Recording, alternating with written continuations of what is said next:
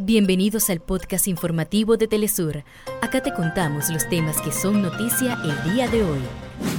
Comenzamos en Colombia. La Corte Suprema de ese país no llegó a un consenso para elegir a la nueva fiscal general y la votación se aplazó 15 días más, mientras los ciudadanos a las afueras de la Corte exigieron no más dilaciones en el proceso.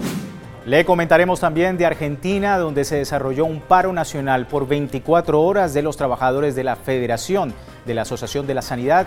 Exigen mejoras en las condiciones salariales ante la aplicación de medidas neoliberales por parte del gobierno de Javier Milei. En nuestras noticias de 60 estaremos en Palestina. Al menos 40 ciudadanos fueron asesinados y más de 100 resultaron heridos tras un nuevo ataque aéreo de Israel contra el centro de la Franja de Gaza. Hasta acá nuestros titulares. Para más información recuerda que puedes ingresar a www.telesurtv.net.